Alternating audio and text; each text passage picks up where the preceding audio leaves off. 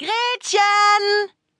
brüllt Mama durchs Treppenhaus in Richtung Dachboden. Warum hab ich dir denn das Walkie-Talkie gekauft, wenn du es da oben nie anmachst? Vertrollt noch mal Menschenskind! Oh, richtig.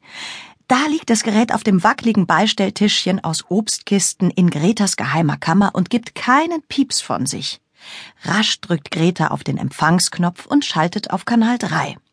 Sofort knistert ihr Mamas Stimme entgegen. Kricken, ich bin Kicksack, aber der Kappa kommt gleich. Bitte hilf ihm ein bisschen mit. Mit was? Greta lässt den Sprechknopf wieder los. Mixgerät, Mixes, meldet sich Mama wieder. Eike, Eike, klar? Alles klar. Greta weiß immer noch nicht, was sie bei Papa ein Bicken helken soll. Sie wirft einen letzten Blick in Mamas alten Schminkspiegel. Greta kann Unterbrechungen nicht leiden. Gerade beim Anpassen einer neuen Perücke ist es ganz schlecht, wenn man... Kricken, komm bitte runter und Papa unbedingt. Erschrocken schüttelt Greta sich die kleine Nagelschere von den Fingern, die sie zum Stutzen der Ponysträhnen benutzt hat. Küsch, Mama! Sie legt das Gerät zur Seite. Nur noch zwei Minuten, ich hab's gleich. Vorsichtig nimmt sie sich die Perücke ab und setzt sie auf den alten Styroporkopf auf ihrem Arbeitstisch. Anschließend zieht sie die hautfarbene Feinstrumpfhose vom Kopf, die ihre Haare schön platt gepresst hat.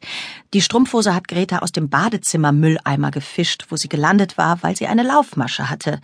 Die Laufmasche stört Greta kein bisschen. Was sie viel mehr stört, ist ihre juckende Kopfhaut. Ein echter Nachteil dieser Perückensache. Greta pustet die abgeschnittenen Haare vom Tisch und verstaut die Nagelschere.